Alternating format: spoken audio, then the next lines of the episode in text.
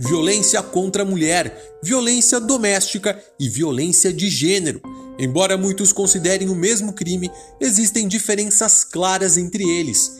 Delegada Tatiana Bastos, coordenadora das DEANs, Delegacias Especializadas no Atendimento à Mulher do Estado, é a nossa convidada do PCcast de hoje para esclarecer essa e muitas outras dúvidas sobre o assunto. Ficou curioso? Então fique com a gente que o podcast da Polícia Civil começa agora.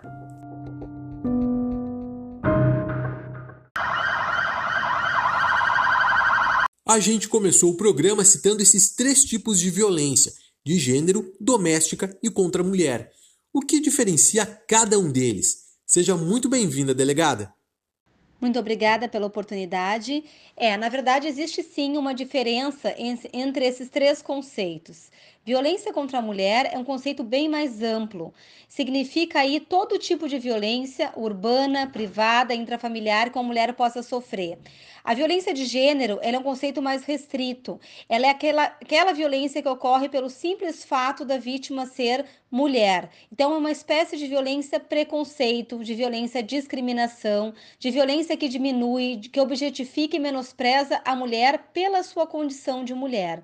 A violência de gênero, ela pode acontecer tanto na esfera de convivência pública como privada de uma mulher. Pode acontecer no ambiente de trabalho, pode acontecer nas, nas relações interpessoais dessa mulher, no trânsito, em qualquer ambiente. Mas quando essa violência de gênero ocorre dentro de casa, nós estamos di diante de uma violência doméstica. Quando essa violência de gênero, ou seja, essa violência com a motivação do que é pelo simples fato da vítima ser mulher ocorrer entre familiares ou pessoas que se consideram familiares aparentadas, nós estamos diante de uma violência familiar, ou mesmo uma violência de gênero por afinidade, por relação íntima de afeto, que é quando nós temos as relações de namoro, de ex-namoro, de amantes ou ex-amantes, independentemente da coabitação. Todas essas violências, doméstica, familiar e afetiva, quando tenham essa motivação de gênero, então essa motivação especial de menosprezo à condição de mulher por uma questão histórica, cultural, social, né, que ainda diminui e hierarquiza essas relações, nós temos violências então protegidas pela Lei Maria da Penha. Violências em que a mulher se coloca e fica numa situação de muito maior vulnerabilidade por toda a dificuldade que ela tem para romper esse ciclo, pra, por romper todas as amarras históricas, sociais, culturais, econômicas, psicológicas que geralmente decorrem dessas relações. No ano passado, a Divisão de Proteção e Atendimento à Mulher da DEAN realizou um mapeamento dos feminicídios no estado. Das 97 mulheres mortas por seus companheiros, 91% delas não possuíam medida protetiva de urgência e 68% sequer haviam registrado boletim de ocorrência contra os seus agressores. Claro que cada caso deve ser analisado individualmente, mas no geral, o medo é um dos fatores que impede as vítimas de irem até a polícia? Ou por muitos outros fatores, como a própria dependência afetiva, né, o sentimento de amor que ela nutre por esse companheiro, o sofrimento aprendido ao longo dos anos, muitas vezes uma falta de encorajamento também de toda a sua rede de convivência para que ela possa procurar ajuda, muitas vezes julgando a própria vítima e não o agressor, como se ele fosse um homem bom, um homem trabalhador, um homem que não lhe deixa faltar nada, e muitas vezes coloca essa mulher numa situação que ela começa a avaliar se ela própria não é, de alguma maneira, responsável ou culpada pelas violências que sofre. Por outro lado, alguns abusadores são hipervigilantes, o que torna muito difícil para a mulher buscar por socorro. Nesses casos, como pedir ajuda? Isso, na verdade, essa é até uma estratégia de manipulação desses agressores. Eles utilizam muitas vezes o isolamento, o excessivo controle, né? Tiram aquela vida do seu ciclo de convivência, afastam aquela mulher de todo o seu convívio social, e isso tudo, com certeza, deixa essa mulher ainda mais dependente e mais sozinha, encarcerada, né? Vivendo essas relações cativeiro de maneira contínua e cada vez adoecendo mais, reduzindo ainda mais a sua autoestima, reduzindo ainda mais a sua autonomia e capacidade de autodeterminação.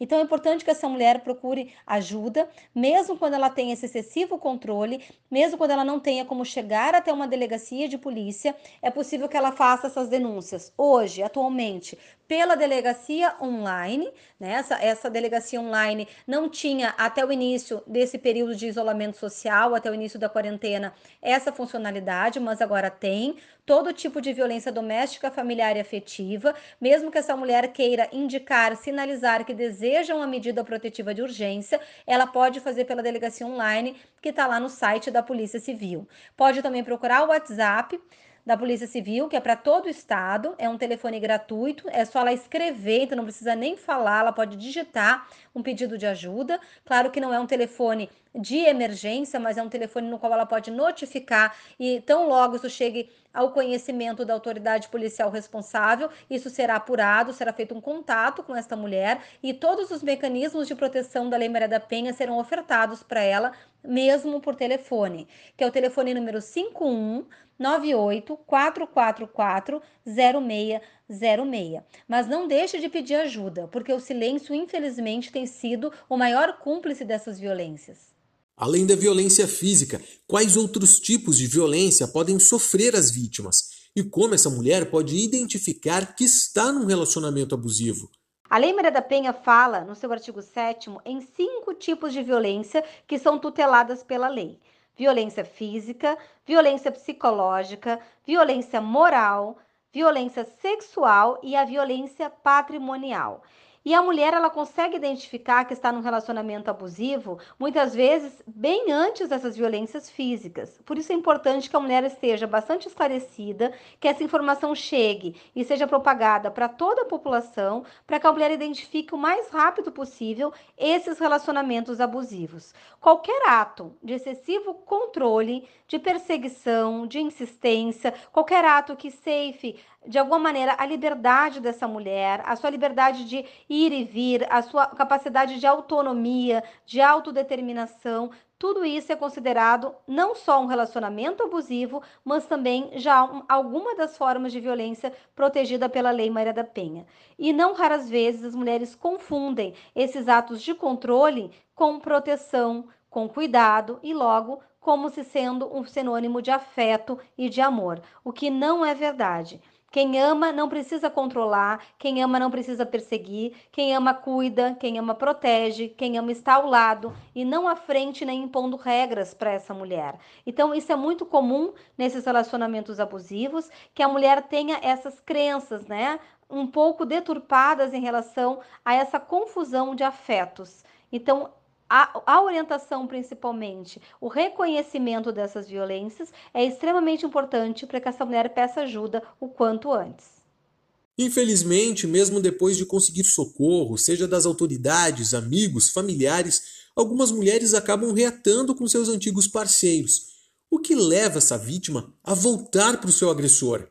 E isso é extremamente comum e, na verdade, isso é inclusive a regra na maioria dessas relações, porque elas estão presas, como nós já dissemos, a este ciclo de violência que acaba, de alguma maneira, se retroalimentando. Então, a primeira fase desse ciclo de violência, que é a fase da tensão, que é quando as primeiras tensões cotidianas começam a ser acumuladas, quando a mulher acaba reagindo apenas pela passividade, né, apenas administrando essas violências. Logo depois, essa mulher não denuncia essas primeiras violências, que geralmente são as violências psicológicas, morais, os xingamentos, né, as desconstituições e desqualificações da pessoa da vítima, logo adiante esse ciclo ele evolui para a fase da explosão, quando começam já as violências físicas, agressões que deixem ou não lesão, violência sexual ou até muitas vezes o próprio feminicídio tentado e consumado, mas logo adiante, logo após a fase da explosão, o que a maioria dos agressores faz é pedir perdão.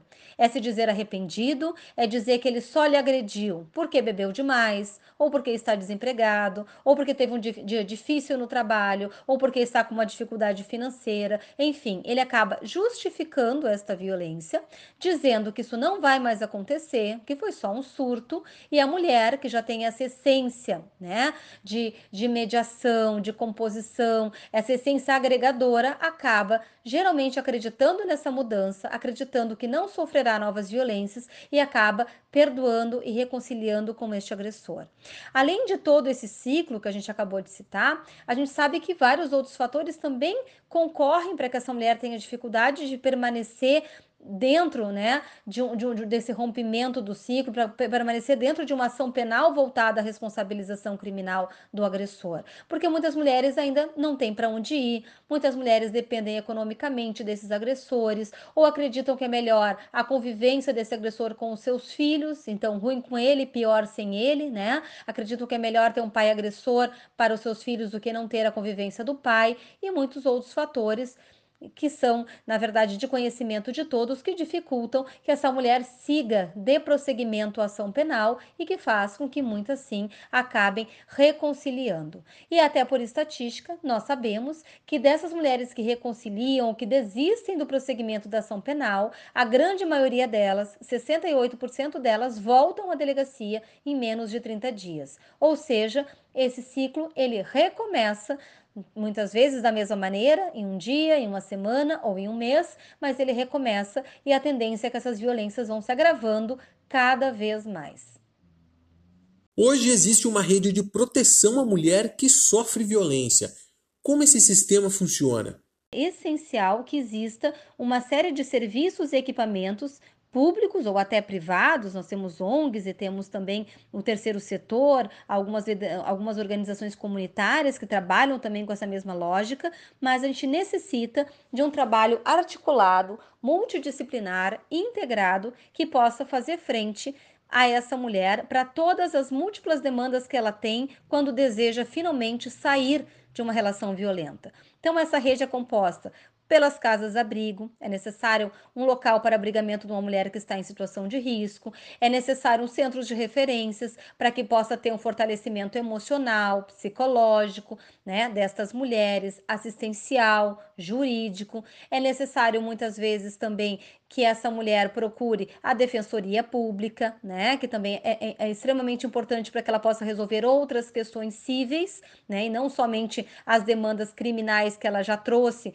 geralmente a delegacia num boletim de ocorrência e assim por diante. Quando a gente olha para uma mulher que está numa situação de vulnerabilidade pela violência doméstica, familiar e afetiva, a gente precisa olhar para ela em toda a sua integralidade, né, uma mulher que precisa de assistência, que precisa muitas vezes de um apoio econômico, que precisa de uma qualificação profissional, que precisa de uma creche para os seus filhos para poder trabalhar, que precisa ser inserida ou reinserida no mercado de trabalho, que precisa resgatar a sua autoestima, enfim, que precisa se fortalecer para poder reconstruir a sua vida.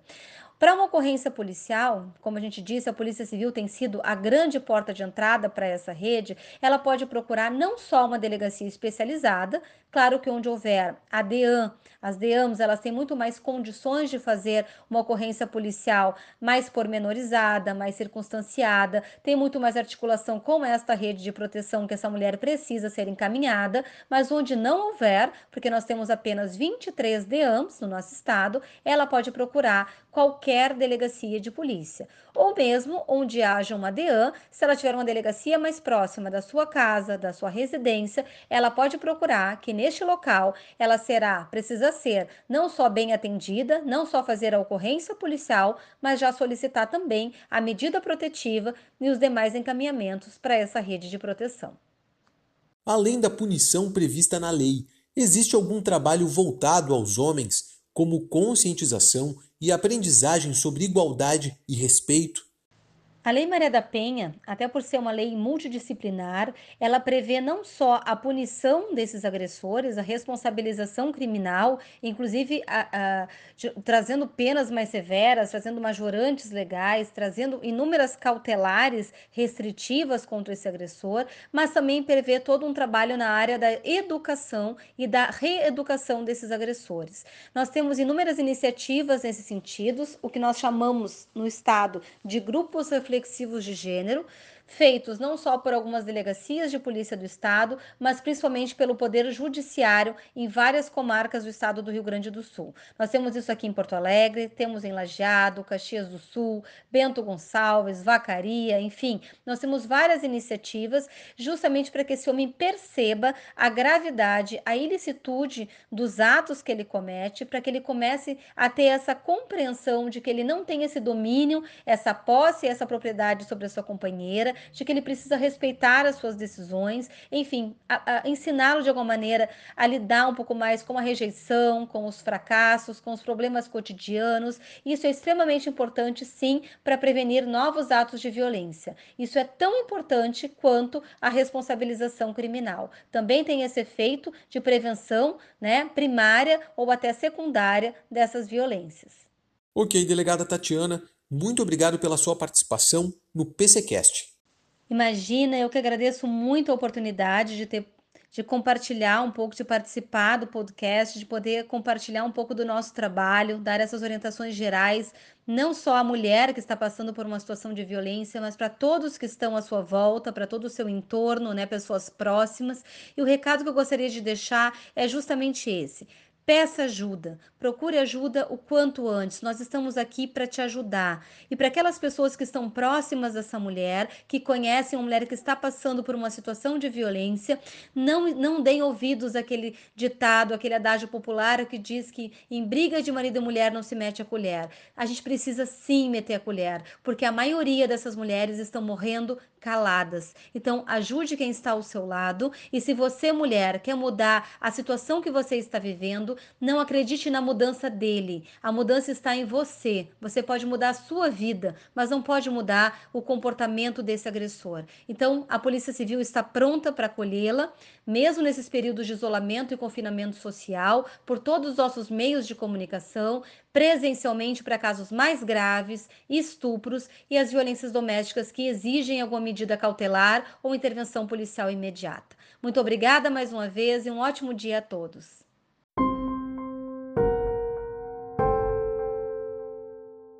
Esse foi o podcast de hoje com o tema Violência contra a Mulher. Se você, mulher, sofre violência, ou sabe de alguma mulher nessa situação, denuncie. Além do WhatsApp da Polícia Civil e da Delegacia Online, informações podem ser repassadas ao Disque 181.